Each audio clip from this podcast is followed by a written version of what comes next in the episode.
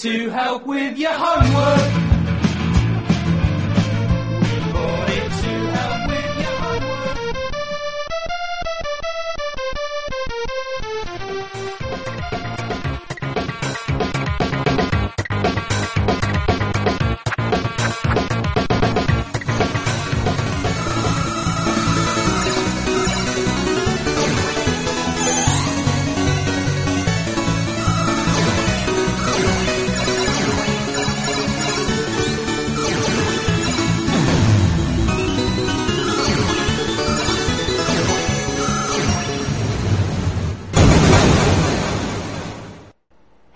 Retrocomputaria, porque velho é o seu PC. Voltamos para a parte B desse episódio, onde continuamos a falar de micros criados e produzidos na América do Norte, isso é, Estados Unidos e Canadá. No final dessa parte, um mix de composições do Press Play on Tape, que vocês vieram a conhecer na parte A. Então, continuemos a nossa conversa, continuemos a nossa viagem. Então, já que falamos no TRS Color, vamos falar um, rapidamente do, do Color também? Para fazer a alegria de alguns ouvintes nossos, tem de alguns que, que têm manifestado interesse no nosso podcast, gente que era usuário do TRS Color, que gosta do Color, né? Vamos fazer uma, É, inclusive fazer uma gracinha, fui um. falar do Coco. Ah, é, você teve. Eu fui um. É, o clone também, o CP400. Vamos falar, a gente pode falar um pouquinho do Coco, Collor né? Era, Collor era uma arma rara. Ninguém usou o Motorola 6509 com chip que não fosse Collor. Aliás, era basicamente. Era integrada a Motorola. Tipo, tu, tinha, sei lá, 300 chips da Motorola. Mantinha o nome TRS-80, Collor Computer. O TRS-80 era, era mais pra manter marketing, né? Da, o nome que já estava marcado. Era um computador completamente diferente. Era um computador que tinha, que tinha vídeo colorido, E totalmente incompatível com os outros modelos que eram os 80 e esse é, é o Motorola 6809E. É, o, o Color Computer ele foi resposta da, da Tandy pro, pro já citado Apple II, foi um grande sucesso, pro, pro recém-lançado VIC, VIC 20, também da mesma época, e do, também do já citado Atari 400 e 800, que é de 79. Ele foi a resposta porque aí começaram a surgir máquinas com recursos, com gráficos coloridos, já com áudio, no caso do, do, do Atari pra frente, né? E vamos dizer, e o pessoal também já estava começando a ver que, além dos videogames, computador já tinha recursos para rodar joguinhos. Então o pessoal, opa, ou seja, era uma máquina bem mais família, bem, é, bem mais produto de massa e menos, e menos voltado pro lado de financeiro, que é o que o. era a máquina menos árida. Exatamente, É. coisa que o modelo, modelo 1, 2, 3 do, do TRS-80 era mais para um lado mais financeiro, ele não, para um lado mais doméstico mesmo. É, eu acho que o PC, por exemplo, só evoluiu como arquitetura quando começou a popularizar o monitor colorido, né? Por Com exemplo, o monitor colorido, e aí depois veio a reboca multimídia, tudo. Por quê? Computador, como falou bem o César, é uma máquina menos árida. Você vê um computador operar uma máquina que fosse monocromática, que você só conseguia ver preto e branco na tela, ou preto e verde, e você tinha hoje, em um mundo tão colorido, o TRS Color, né? Também conhecido como Coco, Color Computer, por favor, sem acentos circunflexos em nenhum dos dois O's, vale a pena lembrar, ele tinha quatro cores. Mas isso era um achado para ela. Uma máquina com quatro cores. Curiosamente, o Coco também tem três modelos. Tem modelo 1, 2 e 3 também. Vamos começar a falar pelo modelo 1, foi lançado em julho de 1980 ao preço de 399 dólares. Já é mais barato do que os micros, os micros década de 70, já está começando o início dos anos 80. Ele veio com 4K expansíveis pra, e depois botaram 16K neles. Mas ele já, já conseguia enxergar até 64K. Agora uma pergunta que fica, eu vi, por exemplo, que ele tinha dispositivo para porta para joystick, cassete. Será que o joystick dele era tão horrível quanto o joystick do clone brasileiro dele, do CP400, aquele joystick que você empurrava para um lado da alavanca, a alavanca não retornava para o meio? Olha só, aquilo ali realmente foi. A Prológica realmente copiou o conceito do controle dele, que era um, que era um controle analógico sem centro balanceado. Sim, é um joystick analógico muito antes de a gente falar em co- controle analógico em controles de videogames. Aquele controle foi feito não só para os jogos, como também para aplicações, eh, tipo, uma caneta ótica, um mouse era muito caro naquela época. Então eles fizeram um controle que servisse para também pintura, para, para, para aplicações gráficas. Como ele tinha já uma capacidade para fazer alguns desenhos e tudo mais, tinha um programa pintura até muito bom nele, era Color, Colormate, se eu não me engano o nome, me corrijam, por favor, depois, leitores. E eu Então, não, ouvintes. Ouvintes, né? Ouvinte, né, João? ouvintes. E me corrija se eu tiver errado o nome. Que, que faz anos que eu não vejo esse programa de novo, ele era compatível com esse controle. E você tinha uma certa precisão em desenhar os pixels. Eu me lembro de um cara fazendo um olho em zoom com uma perfeição. Arrisco a dizer que esse joystick era melhor até para pintura do que para jogo. Provavelmente, né? Porque eu achei que no sem centro balanceado. Acho que não tinha problema, não te corria o risco de você apertar, fazer o desenho, soltar e o risco voltar pro centro da tela, né? Mas isso pra jogo era problema sério. Outra coisa também que, demônio. Que o Coco pegou dos seus rivais, principalmente os da Commodore e da Atari, era o fato de ter jogos em cartucho, como os videogames. Primeiro, eu me lembro sempre do Paperboy, que era um jogo que eu achava extremamente criativo pra ele, que existiu depois em, sei lá, em quantas mil plataformas e você deve ser capaz de encontrar uma versão dele em Flash em algum site por aí. Alguém deve ter feito o jogo do menino que joga, que entrega jornais. Pois e acerta é. o jornal e quebra a janela do vizinho e perde ponto por isso. O Coco ele era famoso por ter muitas versões não oficiais de jogos de jogos saindo na plataforma em versões oficiais. Tinha sempre um Drazen Kong ou Popeye, escrito errado de propósito. Alguns, algumas vezes tinha até mais de uma versão do, de- de- do mesmo jogo. O Donkey Kong tinha três versões. Uma era até fiel à do arcade, tirando as cores, que tinha menos cores que do arcade, e as outras duas eram uma porcaria. E tinha um Donkey Kong Jr. muito, muito, muito bom. O, o CP400, ou melhor, o TRS Color, né?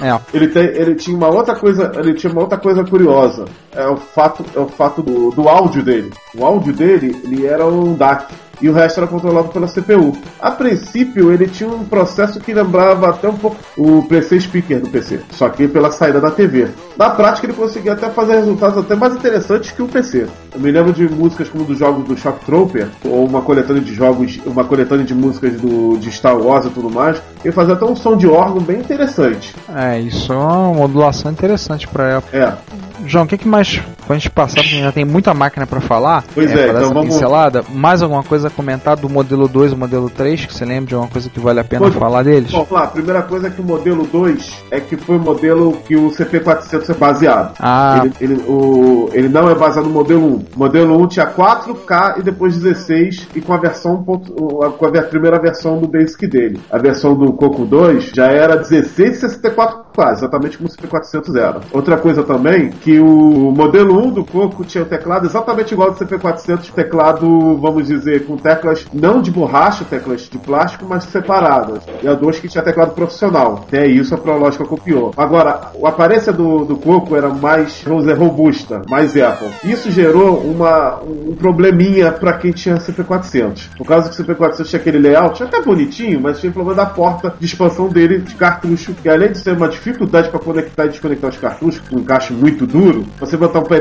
com interface de drive, já tinha algumas complicações. Muita gente chegava até a arrancar a porta do CP400 por causa disso. nossa. No Coco era muito mais fácil, ficava atrás do micro e você conectava e desconectava facilmente. Foi uma- mais uma futebagem do, da, da Prológica, e você, como posso dizer, que não tinha no modelo americano, né? É. Ah, só para terminar sobre o Coco, é que o modelo 3 ele era bem mais desenvolvido, ao contrário do 2, que tinha, vamos dizer, era um ajuste fino, mais memória, uma versão do Basic melhor. O modelo 3 já tinha várias implementações, ele já foi lançado lá em 86, né? Tinha um chip gráfico melhor, tinha o- o- uma versão mais rápida do, do 6809, mais memória RAM, tinha versões de 128 até 512 de RAM, enfim, não como posso dizer, justamente muita gente chamava ele de Super Coco por causa disso. Ele transcendia bastante as limitações da máquina, teve até vários programas e jogos muito bacanas, tem um sistema operacional pra ele sensacional, que agora eu esqueci o nome, depois eu fico devendo isso pro pessoal. Se eu lembrar, eu digo. Agora uma coisinha rapidinha que eu, curio- que eu acho muito curioso nele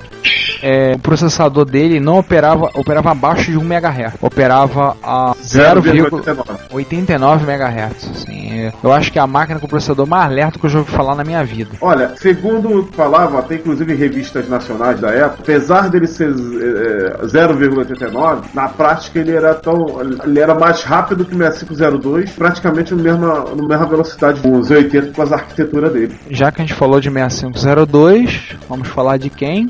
quem Atari? pode- Apple II, né? Ah, sim, o Apple II também. Pô, podia ter falado também da Commodore, né? Ah, é, É. verdade, Commodore também. Não, é porque eu me lembrei da Apple, porque eu sempre lembro do 6502, assim, eu tive um, eu tive um aferro assim com os Apple. Muitos anos atrás eu fiz um cursinho de informática, era Basic, COBOL e gráficos do Apple II. Então, eu cheguei a mexer com o Apple II, com gráficos do Apple II, cheguei a ter alguma coisa, mas na época já era bom rapaz, já tinha, já conhecia o lado feliz da vida, usava MSX, já tinha o meu expert, então, sim, valeu para aprendizado em termos de metodologia, de lógica de programação, valeu para um diploma que hoje em dia não serve para mais nada, mas na época, mas assim, eu acho o que me marcou do Apple, sempre lembrar do 6502 e lembrar do Apple II e eu acho, e uma coisa que eu acho super bacana do Apple II é que foi talvez de todas essas máquinas que surgiram na época, talvez tenha sido que em produção que durou mais. A produção começou em 77 e o Apple II na versão GS foi fabricado até 1992 ou 93, ou seja, ele durou 15 ou 16 anos. Para uma máquina de 8 bits no mercado feroz como tínhamos na época, era assustador. Era Apesar, apesar que eu vou dar um parênteses aqui, a Apple II GS não é mais de 8 bits, é 16. Tudo bem, tudo bem. O MSX Turbo R também não é 8 bits, é 16, mas é MSX. Então, é Apple II. Na uma forma é Apple II. O que, que ele tinha assim, de marcar? Eu achei curioso assim, vendo dele. Era uma evolução do Apple I, primeiro que vinha com uma carcaça, vinha com um gabinete. Em termos de tecnologia, não é grande coisa. Mesmo processador, mesma velocidade. Tinha agora uma tela. Eles deram uma, como posso dizer, várias, várias melho- melhorias na parte de display, né? Sim, sim, sim. Display, algumas coisas que eles faziam, fizeram alguns acertos na máquina, uma, algumas necessidades que houveram, necessidade de os expansores de slot. Então eles fizeram alguns Vinha acertos com- pro Apple Vinha II. com 11 Integer Basic em ROM.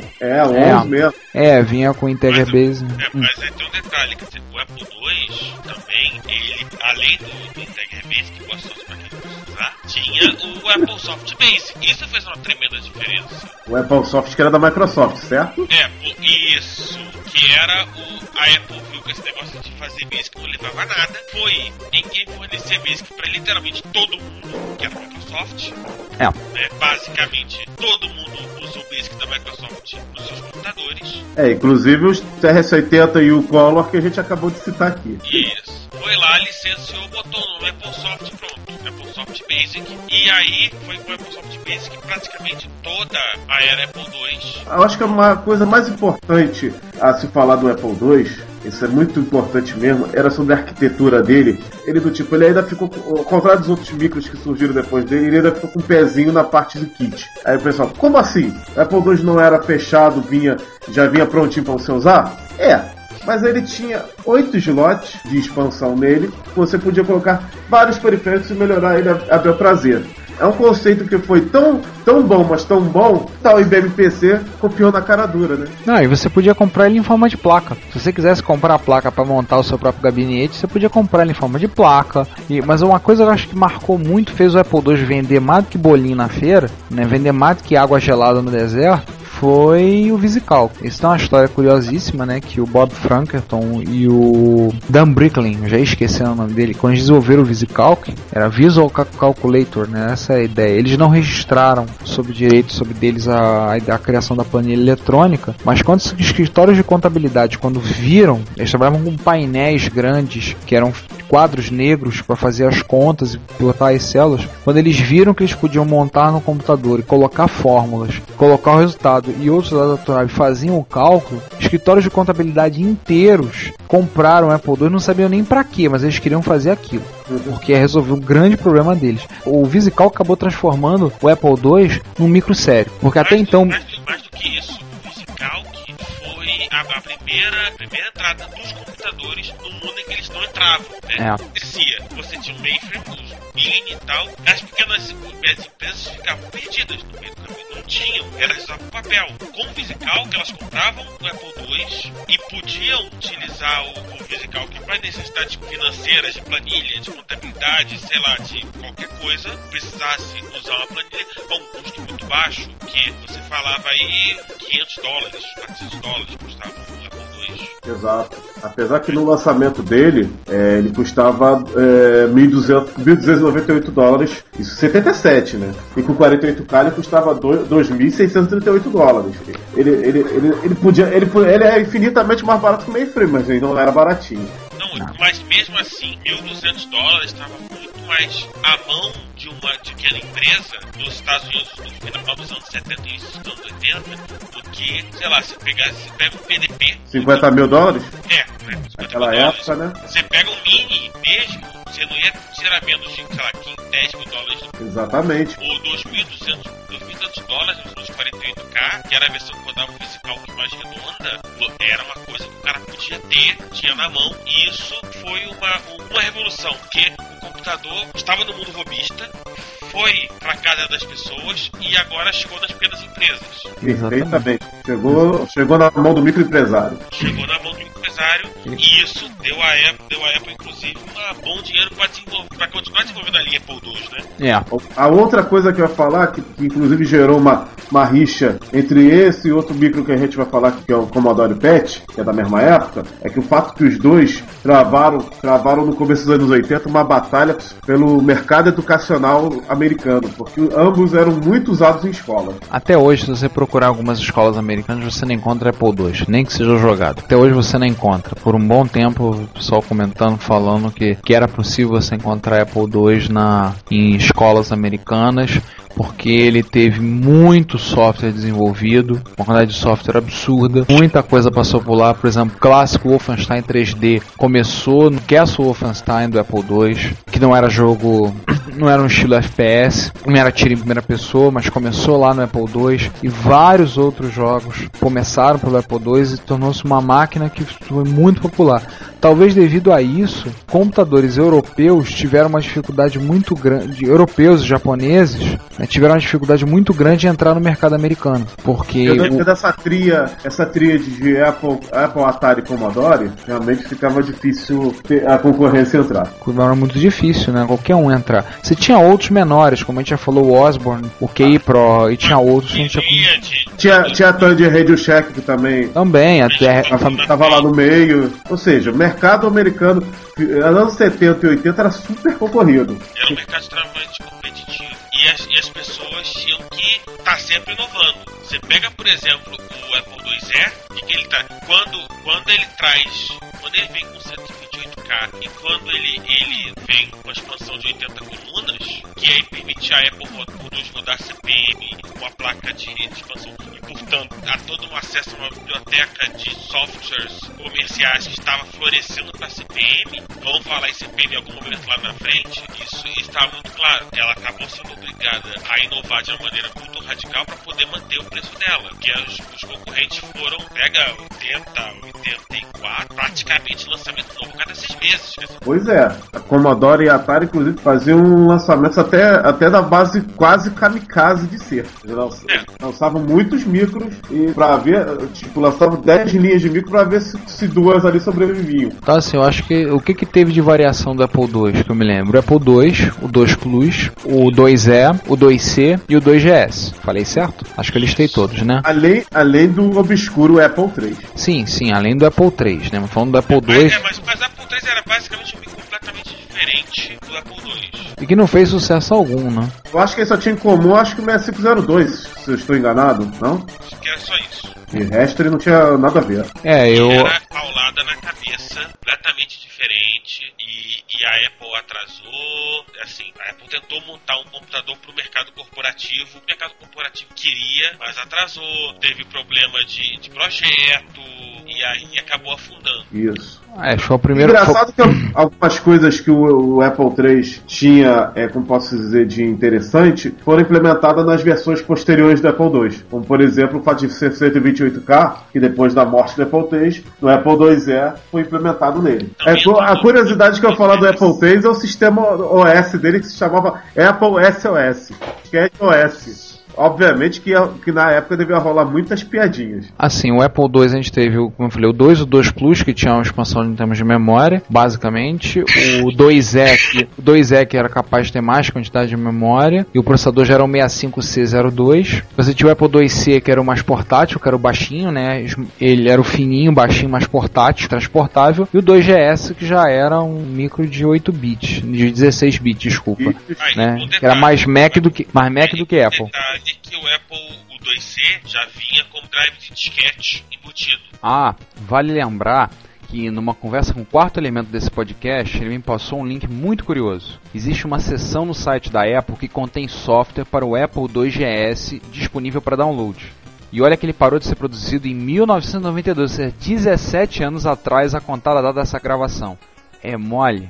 Vamos colocar o link no show notes desse episódio. Olha, o Ricardo, eu devo discordar sobre ser mais Apple, porque ele não usava o 68000, ele usava o 65816, que era um processador que tinha retrocompatibilidade com o 6502, apesar de ser 16 bits. Esse processador foi usado, clone dele feito pela Record, no Super Nintendo. É, você tinha é, a ideia, a ideia de basicamente usar essa ideia de usar processador com retrocompatibilidade não é, pelo visto, nenhuma novidade quando a gente vê isso. Olha os micros japoneses e vê o MSX Turbo R, né? O negócio de usar um, processador com um, nenhum- um- um retro, né? Nenhuma novidade. Acho que a gente pode deixar pra falar de Apple II, a gente vai ter que falar um episódio sobre Apple II, tem muita história pra Com contar de certeza. Apple, Cada, né? cada empresa que a gente vai abordar, abordar aqui, todas elas vão, vão ser abordadas em separados. Apple, Commodore, a Tandy Radio Shack, a Atari, Atari. vão ter, ter os seus episódios separados, porque é muita coisa para contar, porque essas empresas fizeram muitos micros. Aliás, a rigor, se a gente fosse ser bem chato, a gente teria que fazer um episódio, um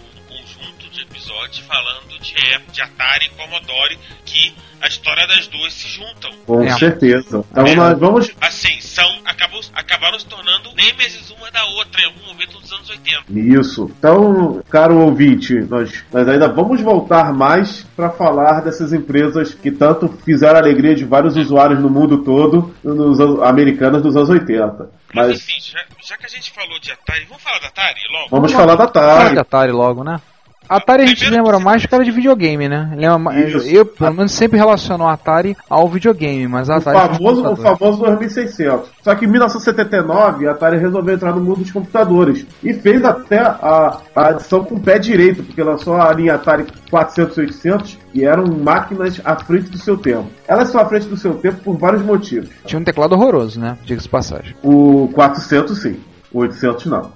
Ah, você é suspeito, você tem um 800. Não, tem o 800 XL. Que é Ah, é tudo de- É, não vou dizer que você não tenha tanto, você não seja tão errado assim, mas vamos lá. Lançado em novembro de 79, ao preço de 550 dólares, o Atari, o Atari 800 também usava o famoso 6502 da Most Technology. E tinha 48K de memória expansível até 48. Aí o pessoal vai perguntar, poxa, mas o que que é isso aí demais se o Apple já tem isso e outros computadores têm isso? É o modo gráfico dele. O Atari 400, eu acho que a primeira máquina que eu vi a ter, a ter 128 cores de paleta. É, isso era uma coisa espantosa pra época. 128 Por quê? cores de paleta. Foi, foi, foi o primeiro micro a ter uma resolução de 320 por 190. Tu não usava essas 128 cores nessa resolução, mas é, já é outro espanto. Além de ter um, um processador de áudio dedicado com três canais de som. Some-se isso ao fato também dele, dele ter já saída de, saída de TV nativa, muito dos micros em primeiras versões. Não estou falando do, do, do TS Color, porque ele já é mais novo e já tem isso. Mas, por exemplo, no caso do Apple II, primeiras versões não tinham saída para TV é,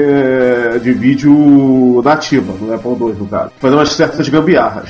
E o Atari já tinha. Outra coisa também, assim como o Color, de usar um- uma entrada para cartuchos. Isso era coisa curioso. Atari- muita coisa a Atari realmente fez baseando em videogame. Outra, outra coisa legal que a gente já, observação, o cartucho era uma maneira rápida de você colocar um produto no mercado, seja um jogo, seja ele um aplicativo. aplicativo qualquer, e carregava muito mais rápido do que a alternativa que era o cassete ou o disco. É, É, não. lembrando que o disco, que apesar Era de caro- ser- O disco era caro demais, o Apesar de cassete. na época, eram caros demais. E o cassete, bem, eu já tive crise nervosa de querer tacar isso no telhado, de tão lento. É, que eu era. acho que todo mundo que ouve esse podcast, ou pelo menos uma grande massa, tem uma história dessa de querer espancar o cara que, desde o dia, o magnetismo podia gravar dado. Até disse, ó, pode ser gravado esse, essa, esse, esse fita cassete.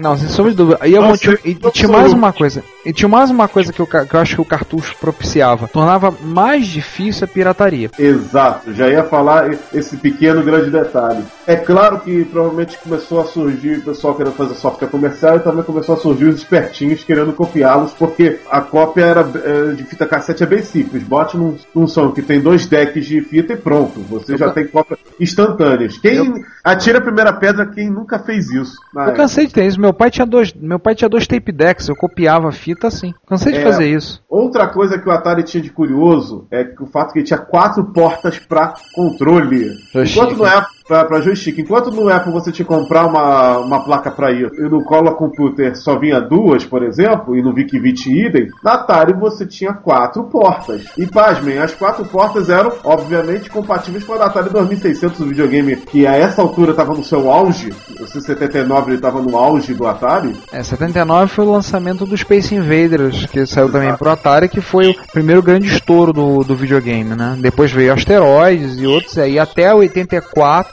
com o crack dos videogames, com a quebra do mercado, foi o... 3, na verdade. É 83, 84, né? A quebra. A velha, a velha história. É a velha história da. É a velha história da, da Atari enterrando, enterrando caixotes cheios de cartuchos do ET, né? Enterrando É, no no- deserto. num num dos desertos norte-americanos, no Vale da Morte e em outros lugares mais remotos. Há quem diga que ainda tem desses cartuchos funcionais, né? Não é possível encontrar esses cartuchos, botar num Atari e funciona. Mas assim, Aliás, o, o Atari 400-800, ele tinha também essa outra vantagem, graças à, à marca Atari, do tipo, se você fosse um tarado com videogame e ao mesmo tempo quisesse um computador, os- o Atari tinha todos os, todos os grandes clássicos do, do Atari antes mesmo da concorrência. Missile Pac-Man, Donkey Kong, Missile Commando, Defender, Centipede, Star Raiders, Asteroides e aí vai. Mas não Tudo isso tinha- era qual- Atari. qual deles que era compatível? Agora uma pergunta, João, qual deles que era compatível com os jogos do Atari 2600? Não tinha um, um dos computadores da própria Atari que você poderia pegar Não, um cartucho e No espetar 2600 nenhum. Eram, eram computadores Atari de 8 bits com, com séries de videogame mais novas. No caso, o Ah, 700 e a linha XS, se eu não me engano. Ah, Que tá, Que entendi. a, gente vai falar, que a gente vai falar mais tarde deles. Mas é, esse aqui, o- esse aqui, inclusive, eu vou falar uma coisa. Mais outra curiosidade: o hardware desses, desses computadores, além de ter sido, vamos dizer, só feito upgrades, toda a linha Atari 8 bits é upgrade uma da outra, ele não é exatamente um micro novo. Ele tem o fato também do Atari 5200 também ter, ter sido base, hardware ter sido dessa linha de computadores. porém, Assim, porém o, apesar o videogame, de ser- o Atari 5200, aquele que não vende, aquele que o transformador pesava mais do que o videogame. Isso. Mas apesar disso, os jogos não eram compatíveis. Entrada de cartucho era totalmente diferente. Sim, a Atari fazendo a delas e pagando por isso mais tarde. Aí agora, a maior curiosidade sobre a Atari, sobre o Atari 400 800, que é essa linha de computador que realmente está à frente do tempo, tem um bom motivo. Existia um engenheiro que trabalhava, foi um do- nesse time de desenvolvimento, um dos engenheiros-chefes, que se chamava Jay Miner. Nada mais nada menos do que o cara que depois fez o Amiga. Aliás, esse troca-troca de funcionários Atari e Commodore, vão se acostumando que aqui no, na retrocomputaria vocês vão ver muita gente ouvir falar isso. Troca-troca da Atari Commodore. Aliás, vai começar daqui a pouco. É, É. começar daqui a pouco. Daqui a pouco começa as histórias. Daqui a pouco a gente vai começar a falar da Commodore e a gente vai começar a falar dos troca-trocas e arranca-rabos entre essas duas empresas. Até antecipar um, um pouquinho o Commodore, Isso. que a Atari lançou o 1200XL, que era simplesmente um avanço em cima das linhas 400 e 800, aproveitando que uma série de, de coisas ocorreram a favor nos anos 80, o preço da memória caiu, é, avanços na, na, né, na produção dos microprocessadores, etc, etc, etc. né? Em 83, Tremel... Bate né, na madeira Jack pra falar esse nome, né? É, Pera Jack Tremel, aquele sujeito legal. Pera aí, rapidinho. Pera aí, pera aí, pera aí. Jack aí. Jack Tremel. Pronto. Três batidas na madeira. né?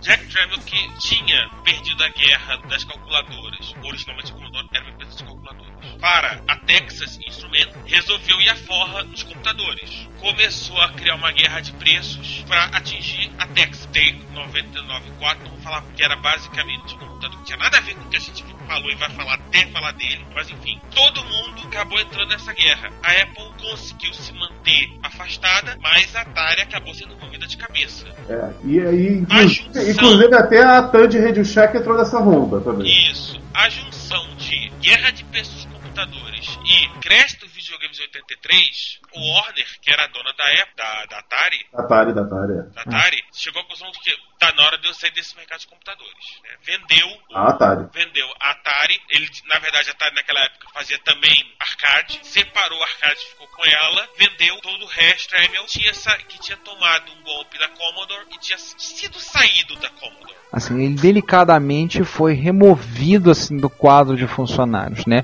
Com uma ferramenta muito comum, muito prática para remover um pé na bunda. Isso. Tomou aquele, pé na bunda. Ou seja, Ele, foi, pé na bundeado, né? Estilo Capitão Nascimento, pede pra sair e tomar Pegou pescoçar. o dinheiro, foi na Warner, comprou a Apple, a Atari. Vai ter gente me matando porque eu disse que o Jack Tramiel comprou a Apple, mas enfim, Vai ter gente se matando. vai ter Diferente. gente me matando. Não, é Atari, minha gente. E chegou no estilo Jack Tramiel de fazer negócio. A frase dele era Business is War. Nossa. Né? Nossa. E o que, que ele fez? Pegou as tentativas da Atari de se manter vivas na, na guerra, que foram o 600, o 600 e 800 XL, XL. isso, né? Que, que eram que são versões melhoradas do Atari 400 e 800, só com, com, ga- com gabinete do 1200 XL. Aliás, Fez o- um repackaging, fez um repackaging, botou a cara do Atari ST, que era o flagship da, da empresa na época. Quando a gente chegar nos 16 bits, vai ter uma história, não, vai, não acaba nunca. Pegou e lançou como 65XE. Fez algumas alterações, subiu ali e tal, lançou o 130XE. Conseguiu o objetivo de manter a, Ali- a empresa funcionando. e a linha de 8 bits da Atari. A linha de 8 bits da Atari. Tentou lançar videogame a partir do XE, Qual foi o videogame que do tentaram? XEGS, Game É, System. exatamente. Ah, é, o Game System, tá. X é Game System. é esse, é esse que é compatível com o computador. sem o Basic, né, e você só podia botar o cartucho. E quando ali pelo meio dos anos 80, a Nintendo ressuscitou o mercado de videogame que tinha sido extinto, Foi, foi. basicamente, né, em 83. Ah, o Famicom, isso já. O Famicom chega nos Estados Unidos em 85, se eu não me engano, né? Mas ele só começa a ter uma presença mais forte no mercado em 88, 89. Eles comeram pelas beiradas durante muito tempo. Uma coisa que o Japão nunca teve o crash de videogames ao contrário dos Estados Unidos. A Nintendo veio com todas as vantagens do mundo pra lá. A- aliás, uma só, um- vamos botar que você já virou off, por causa que, apesar de falar do Atari, a gente tá começando a falar de videogame, só um off. A Nintendo, antes de entrar no mercado americano, ela ofereceu, ela ofereceu pra Atari a distribuição do NES, do Nintendo 8-bit. A Atari disse não. E o resto foi história. E o resto foi estupidez, né? Mais uma da, mais uma da, da série. Por que que, eu, por que que eu cometi essa burrada? Da série, por que, que o Tremiel é tão odiado? Não, É, da, aí, aí, aí tá coisa importante pro leitor que não tá acostumado. Ouvinte, ouvinte. Tá difícil hoje, tá tudo bem. É, tá dando, tá dando. Assim, nos anos 80, os- esses dois mercados de computadores e de videogames, eles estavam muito, muito Atrelados. muito atrelados, havia uma teia, havia uma concorrência muito forte entre. Até porque eram basicamente muito parecidos, tecnicamente falando. Principalmente nos Estados Unidos. Somente nos Estados Unidos. É. Então, a gente falou de videogame, sim, era, era importante. Crash, a guerra de preço da, da Commodore acabou trazendo o patamar do preço de videogame. Computadores que faziam tudo que o videogame fazia e ainda rodava aplicações. Não era programável, né? Esse programável e por aí vai, quer dizer, vai e volta, é natural, mas enfim, já que a gente falou de Tremel, Ah, e deixa eu só comentar uma coisa sobre outra curiosidade sobre a linha Atari, no caso da linha XL. O Atari 1200 XL foi copiado pela Microdigital. Computador? Não, o computador não foi copiado que usava vários, vários chips custom, não eram chi- chips que vocês encontram na linha. Ah, João, como Então- se isso fosse uma, como se fosse uma dificuldade, né? O pessoal É no como se- Brasil copiar um chip customizado. É, mas o caso da, da- no caso da, da, da Microdigital eles não quiseram se dar o trabalho. Porém, a carcaça foi usada num tal de TK2000. A maçã podre, É, a massa cortada ao meio, segundo as revistas. maçã furada. uma coisa importante, a linha de 8 bits da Apple, ela era fortemente calcada em chips customizados. Você tinha o 6502 tinha, mas o resto era tudo customizado. Você É, quis o dizer da Atari, né? É o Atari. Aquele bando de coisa Poke, É o- Zia, Gia e por aí vai. É o Processadores Antic, Antic, o Antic, é os chips que, que cá entre nós foram, foram, uma, foram uma coisa que também a Commodore utilizou. A Commodore também utilizou dessa coisa de usar vários chips dedicados. Mas não, é, mas não era na- no nível que a Atari usou. Ah, sim, não. Basicamente, a única coisa que você comprava no mercado, que ele comprava no mercado era o 6502. Não, você tinha no mercado era 65, basicamente era, se for para 6502 e 80. Era o que você tinha. 6502 e 80. O resto era o resto. Era um- É, o. É o. É o Copercicola correndo por fora com 6809E, né? Não, é o TRS Color e algumas outras plataformas mais específicas, né? Rodando com alguns processadores, algumas variações. Mas o que você tinha, o grosso era a briga entre 6502 e os 80. Já que você já, já que a gente tá falando de, tanto da Commodore, então, que vem. a Commodore, né?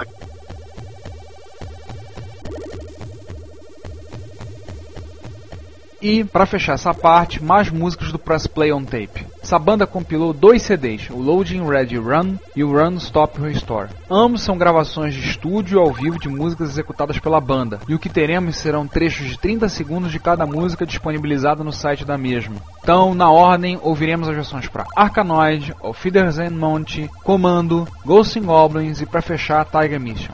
Pra quem não conhece, só para lembrar, Arkanoid, clássico jogo de paredão da Tai, com versões para todas as plataformas possíveis e imagináveis. Auf Wiedersehen Monte, conhecidíssimo jogo de plataforma inglês criado pela Gremlin Graphics em 1987, também para várias plataformas. Comando, conhecido jogo de tiro criado pela Capcom com a Data East.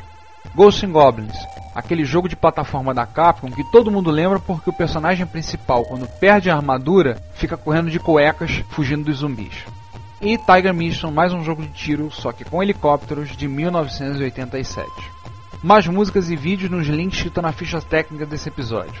Curtam o som e nos vemos na parte C desse episódio. Até mais!